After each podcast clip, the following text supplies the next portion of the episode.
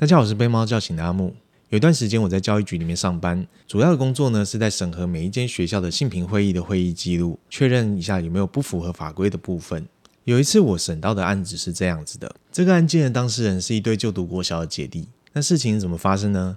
简单来说，弟弟跟姐姐一起玩网络游戏，弟弟觉得姐姐很雷，害他们一直输掉，所以弟弟很生气。就用手去抓姐姐的胸部。不止如此，弟弟还在洗完澡之后没有穿衣服，就直接跑进姐姐的房间，抓着姐姐的手去摸自己的鸡鸡。过程中，姐姐觉得很不舒服，在学校告诉了辅导老师。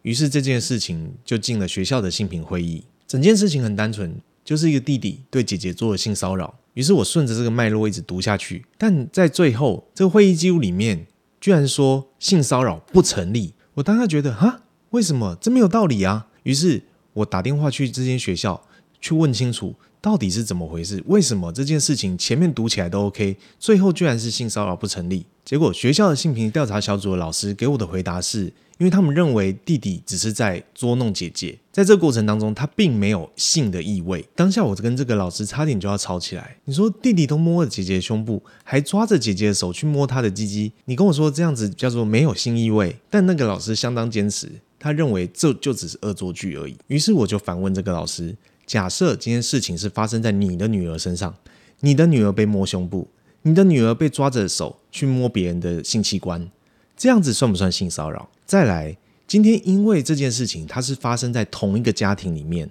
受害者跟加害者都是这个家庭的小孩，所以对妈妈来说，她当然希望大事化小，小事化无。如果今天受害者跟加害者分别来自不同的家庭，你说这个不算性骚扰？被害者的家属会不会来跟你吵架？于是到最后，我跟这个学校来来回回讨论了一两个月，才终于把这个案件修正成性骚扰成立。我举这个例子，想要让各位知道的是，这些性平调查小组的老师都是跟我一样受过性平教育训练的人，但即使如此，他们还是有很多错误的观念。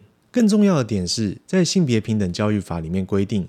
所有的性平委员、性平调查小组，至少要二分之一的以上是女性。也就是说，就算在这个小组里面大部分是女生，可他们居然对于性骚扰这件事情的定义都还没有办法很清楚的了解。当然，这也是没办法的，毕竟台湾的性平教育大概是在这几十年才开始慢慢的被重视，有很多旧有的观念还需要被调整。今天会做这支影片。主要是因为受到最近网红席兰所做的一支关于性骚扰的影片的启发，还有就是台湾最近的 Me Too 风波所带来的一阵讨论。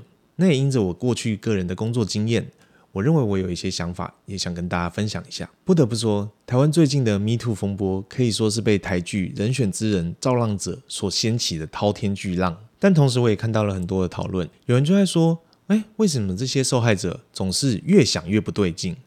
为什么你们没有在当下的时候发生？一定要等事情过了几个月，甚至好几年、好几十年才选择说站出来说话呢？我想我可以来跟大家说明原因是什么。首先就是第一点，关于性骚扰防治的这个观念，它要养成是需要一些时间的。老实说，我也曾经经历过性骚扰。在我在念国中的时候，有一次大家上完游泳课之后到更衣间换衣服，那大家都知道游泳池的更衣间就是一个帘子这样拉起来。当我在换衣服的时候，突然有人把帘子拉开来了，然后直接指着我的下体说：“哈哈，你鸡鸡好小。”然后而且大肆的去宣扬。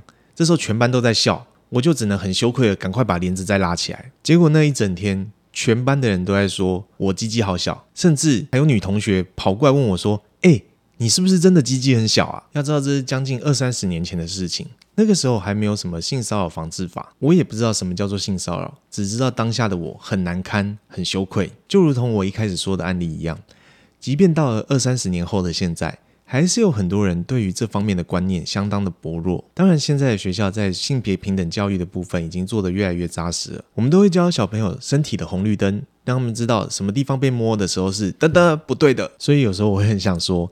如果你真的还不懂什么是性别平等的话，建议你再回去重读国小。接下来关于越想越不对劲的原因，还有第二个重点，我认为也是最重要点，就是很多人以为性骚扰、性侵害的加害人通常是陌生人，但其实大家不知道的是，有超过八成的性骚扰事件、性侵害事件都是发生在熟人身上。也就是说，对被害者来讲，当他遭遇到这些事情的时候，往往那个对象是他认识的人。这个时候，这些被害者。第一时间想的不会是啊，我受伤了，他们会想的是为什么会发生？怎么会发生这种事情？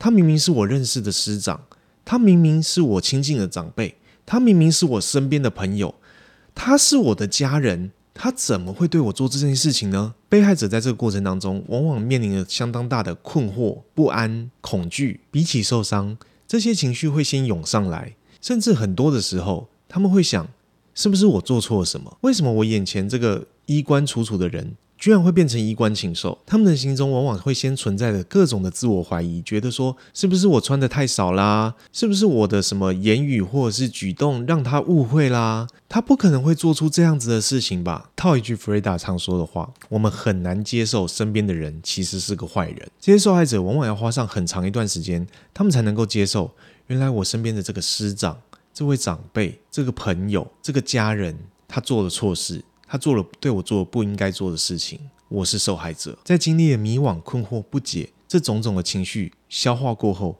才能知道原来我没有错，犯错的是他。在这一波 Me Too 浪潮里面，我们可以看到有人站出来开了第一枪，于是其他受害者开始意识到，原来我说的话是会被重视的，原来有人在意这件事情，于是我们终于敢发声。当然，这段时间在网络上，我也看到有些人会说：“天哪！”我以后都不知道怎么跟女生相处了，多看女生两眼好像就是性骚扰一样，是不是？以后我都不要看女生，不要碰女生了。我也看到有人提出了所谓的巨石强森法则，简单来说就是，当巨石强森出现在你面前的时候，你敢不敢摸他的胸部？你敢不敢去牵他的小手？如果你不敢的话，这些行为你就不要对女生这么做。但当我听到这个法则的时候，我想象那个情境。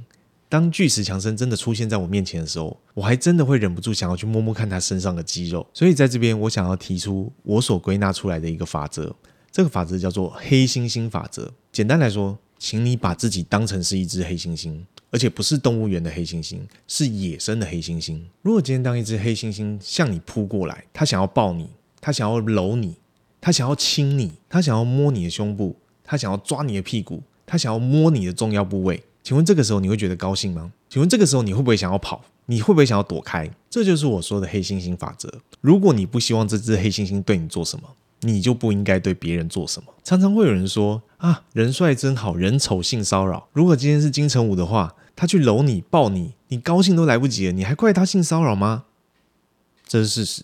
现实就是，我们都不是金城武，我们都不是基努李维。金城武今天会被拿来举例，就是因为他是特例。你今天。就是没有金城武那么帅，你不是基努李维，你不是小劳勃道尼，你不是克里斯伊凡。亲爱的各位，请把自己当成一只野生的黑猩猩。现实就是，我们大部分的人都是普通人，都是黑猩猩。所以在跟别人相处的时候，请谨记这个黑猩猩法则：你不希望黑猩猩扑过来抱你，你就不要扑上去抱别人。今天我分享大概就到这边，喜欢我们影片，请记得订阅我们频道哦。